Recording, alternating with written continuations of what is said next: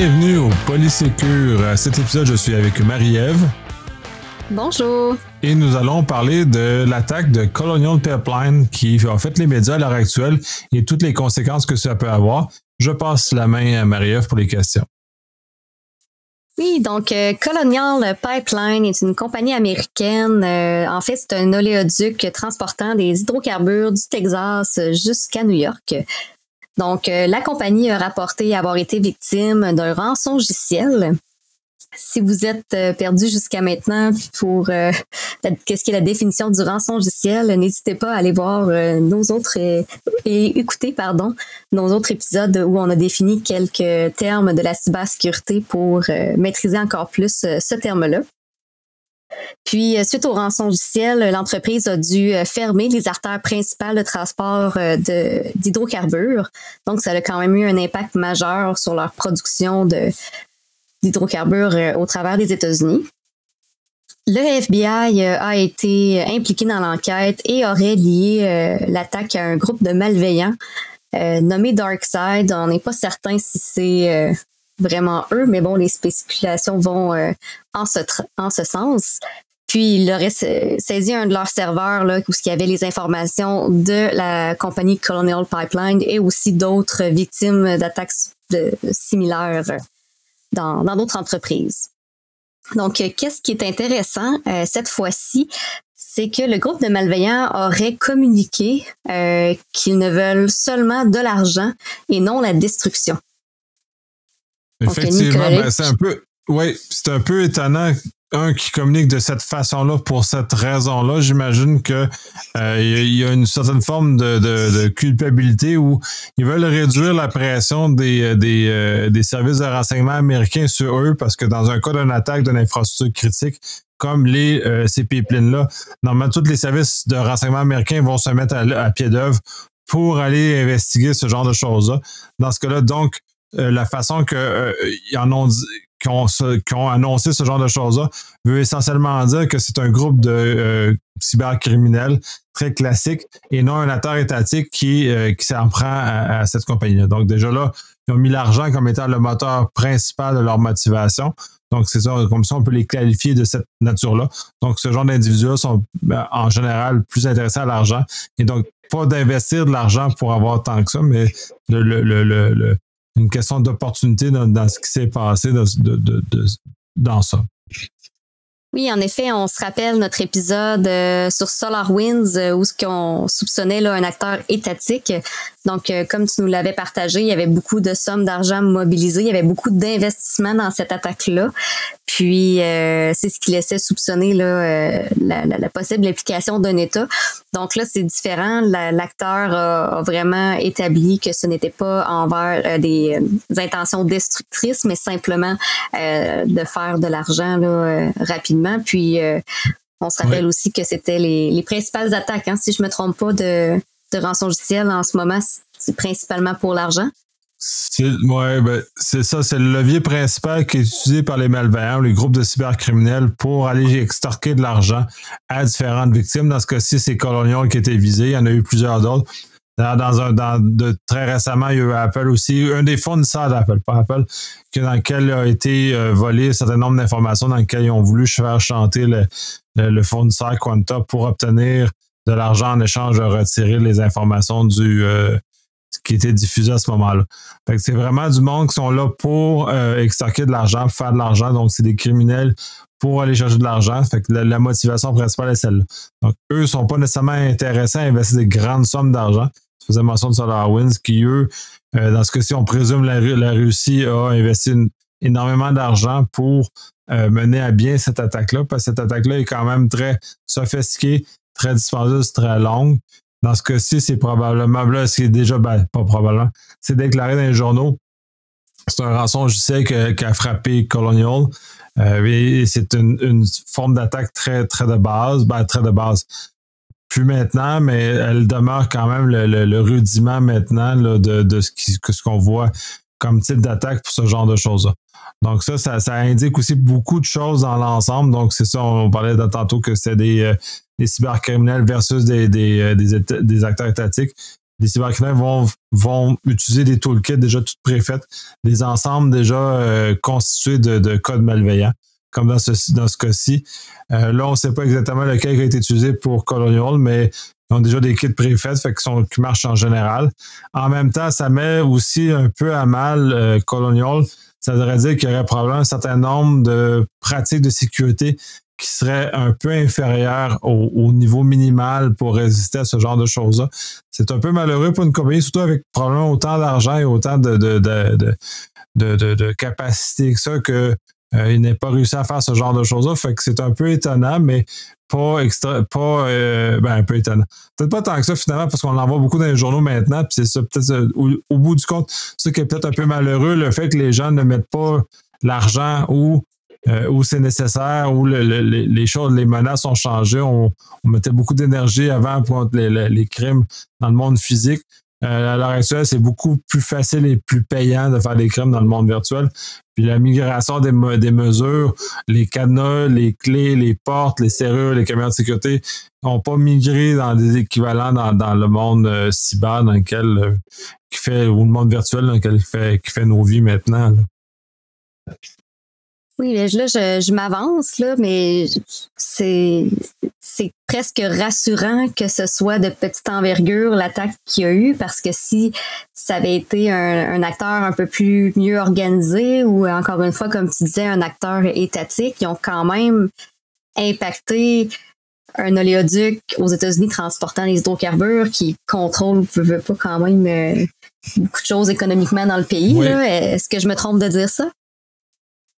Non, tu ne te trompes pas. Et en, en cet axe-là est très inquiétant. Puis c'est pour ça aussi euh, de dire qu'une compagnie avec ces moyens-là n'a pas mis autant d'énergie dans en cybersécurité, c'est un peu, préoccupant parce que euh, là, on a affaire à une bande de, voyous finalement qui ont réussi à, arrêter l'alimentation de fuel de certains secteurs américains. S'il y avait un acteur étatique avec beaucoup plus de moyens et, sa volonté n'était pas seulement de faire de l'argent, mais vraiment d'arrêter ou de pénaliser certains secteurs économiques américains, on se retrouve vraiment dans un contexte un peu plus inquiétant. Et c'est le fond l'éternelle question que nos infrastructures critiques devraient avoir euh, un niveau minimal de sécurité. Je sais qu'au niveau d'hydroélectricité, euh, ça c'est très, euh, c'est très présent. Au Québec, même si ça a été largement critiqué, on est quand même bien équipé. La plupart de, l'électricité aux États-Unis aussi, c'est assez bien robuste. Il y a juste le Texas qui, malheureusement, a fait piètre figure récemment avec une surcharge, puis tout a explosé d'un coup. Et on parle même pas d'une attaque cyber. Ici, on se parle juste d'une mauvaise planification aux intempéries qui a, qui a échoué à ce moment-là, qui fait que leur plan de continuité des affaires n'était pas tout à fait bien fait. C'est sûr qu'au Texas, on s'attend pas qu'il fasse aussi froid que ça pendant aussi longtemps que ça, mais la réalité, c'est l'imprévisibilité de la nature fait qu'on doit se prévoir à, ce genre de choses. Fait oui, il y, a, oui, a lieu de se préoccuper. Euh, oui, il y a lieu de savoir à ce que les, nos, acteurs, euh, euh, nos, législateurs agissent puis incitent ces compagnies-là à rehausser leur, leur capacité parce que ça a des pour, le simple citoyen, ça a des conséquences très graves. Effectivement, à chaque fois, qu'est-ce qui me fascine ou qui m'impressionne, c'est les, les petits détails ou les petites actions qui ont tellement des grandes conséquences sur, euh, sur le, risque à la population ou euh, le risque des entreprises. J'ai l'impression qu'il s'en faut tellement de peu pour euh, des, des actions potentiellement dévastatrices. Là. Euh, j'ai, seulement un exemple en tête, là, euh, l'attaque de Stuxnet en, Iran là, qui avait ciblé, euh, je crois que c'était une centrale nucléaire, puis que ça l'avait juste atteint un petit facteur qui faisait que oui, les conséquences auraient pu être désastreuses là, s'il y avait eu des, attaques plus voulant détruire plus, les infrastructures. Là. Donc, c'est ce qui me, qui me fascine toujours là-dedans. C'est tellement des petites choses qui sont impactées qui viennent des petites variables qu'on vient jouer pour finalement avoir des grandes euh, conséquences potentielles euh, désastreuses. Mais effectivement, on en a plusieurs. Il y a eu le cas des, euh, des usines d'épuration d'eau en Floride qui ont été rentrées par des malveillants. Et ça n'a heureusement pas eu aucune conséquence grave dans ce cas-ci. On a eu plusieurs cas dans, les derniers temps où nos infrastructures qu'on pourrait considérer critiques, l'électricité, euh, les carburants, l'eau potable, euh, ont été touchés de façon volontaire ou involontaire, tout dépendant des circonstances. Donc, il y a vraiment lieu de s'inquiéter, mais de savoir à quel point on, on, des fois on néglige un peu ces éléments-là, puisqu'on vit dans un monde qui a changé et les dirigeants qui sont associés à ces genres d'infrastructures n'ont peut-être pas changé ou n'ont pas adapté leur euh, réflexion à comment les choses ont, évolué et comment leur entreprise, pour économiser de l'argent, vont utiliser l'informatique, entre autres, pour sauver de l'argent, sauver des coûts, sauver des ressources, faire plus avec moins de gens. Donc, de réussir à avoir des meilleurs rendements. Mais conséquemment, ces mêmes moyens-là euh, viennent les pénaliser parce qu'il faut investir aussi dans la sécurisation, la protection de ces éléments-là. Les clôtures frostes qu'on mettait autour des édifices pour éviter que les gens rentrent, ben maintenant, il faut faire l'équivalent en virtuel. Malheureusement, ça coûte beaucoup plus cher que la clôture Frost. Donc, il faut y réfléchir. Puis en plus, faut avoir des gens compétents, des gens euh, très habiles dans, ces milieux-là pour faire ça. Probablement comme dans le monde de la sécurité physique. Euh, puis là, je veux pas, je réduis pas les compétences, mais disons, on remonte beaucoup, on remonte dans le temps. Ces compétences-là se sont construites avec euh, avec de l'expérience, avec les erreurs, les éléments comme ça. Et ça serait bien qu'en cyber, euh, tout ça en informatique, on n'ait pas à avoir autant d'années, autant de centaines d'années d'expérience avant de réussir à atteindre un niveau adéquat, un niveau aussi perfectionné que ça, parce que nos infrastructures critiques sont maintenant euh, principalement basées sur ça. C'est un beau point. J'ose espérer que euh, l'augmentation des cyberattaques va amener et provoquer le, changement.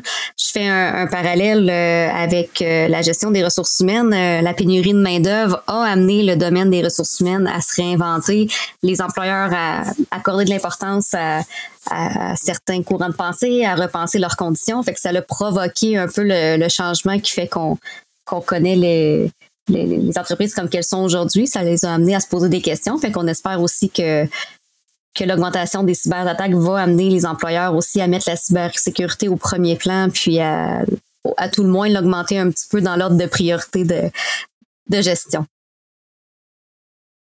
Tout à fait. Puis c'est ça, c'est cette espèce de changement de réflexion qui est très important, qui est primordial, qu'il faudrait que les entreprises fassent. Euh, je j'ai malheureusement, avec l'expérience, pas foi à la capacité des entreprises à le faire spontanément, ce genre de, de, changement-là. Donc, j'espère que les législateurs vont intervenir justement pour euh, aider ou en tout cas forcer la main à ces gens-là, surtout dans les écoles des infrastructures critiques. Au Québec, je touche du bois, j'espère. Euh, j'ai pas l'impression qu'on est affecté, qu'on est touché par ce genre de choses-là. Mais ça ne veut pas dire que si on est bien maintenant, qu'on va être bien dans trois ans. Donc, c'est sûr que c'est un travail continu et de, de, se renouveler par ce, par ce genre de choses-là. Puis tant qu'à parler du fait québécois, ben, la, la, case de dépôt est impliquée avec Colonial. a de l'argent investi dans ce genre de, dans cette entreprise-là.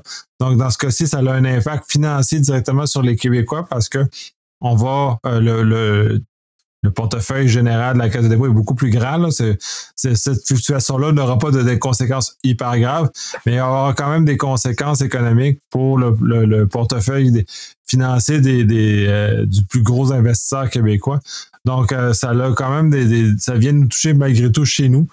Euh, puis très important. Puis là, je vois la question à Marie-Ève. Euh, est-ce que les est-ce que les investisseurs, est-ce que les, entreprises qui font des acquisitions devraient s'intéresser à la cybersécurité dans leur dans leur réflexion? La réponse, elle est oui. Euh, on, ça devrait être quotidien, ça devrait être même si on est dans le monde des finances, euh, on devrait quand même faire affaire avec des gens en cybersécurité pour s'assurer que les entreprises qu'on va acquérir, les entreprises avec qui nos partenaires d'affaires, comment on va construire nos business, soient faites et soit prête à affronter des éléments de, cybersécurité. Euh, D'un côté, on peut pas empêcher des avaries, comme la nature, on peut pas empêcher qu'il y ait une tempête, on peut pas empêcher qu'il y ait de la pluie. Par contre, euh, qu'est-ce qu'on peut faire, c'est s'assurer qu'on a un toit qui est étanche, on peut s'assurer qu'on a des fenêtres qui ne laissent pas l'eau rentrer qui laisse ces choses en On a quand même un certain nombre de choses qui doivent être appliquées. Et s'il arrive un problème, d'avoir des mesures qui sont capables d'être euh, de, ramener l'entreprise à flot le plus rapidement possible. D'ailleurs, c'est ce qu'on va voir avec Colonials, s'ils sont capables de, de, de, basculer, de pivoter et de revenir rapidement. Jusqu'à présent, il semblerait que oui. Euh, par contre, en même temps, euh, c'est un peu préoccupant que tout ça soit passé avec une compagnie qui est aussi névralgique pour, euh, pour les Américains. Oui, effectivement, nul n'est à l'abri, et même au Québec. Ça a des répercussions même au Québec, que ce soit aux États-Unis. Puis justement, j'avais posé la question avant l'enregistrement, là, parce que je, je, pensais justement encore une fois au domaine des ressources humaines, au domaine de la santé et sécurité, tout simplement, là, quand on était dans plus de le domaine de, chantier, puis qu'on on, soumissionnait sur des sur des jobs, mais notre code santé sécurité était prise en compte par la, la compagnie pour euh, qu'on s'assure de donner le contrat à une compagnie qui, qui fait ce qu'il faut au niveau santé sécurité.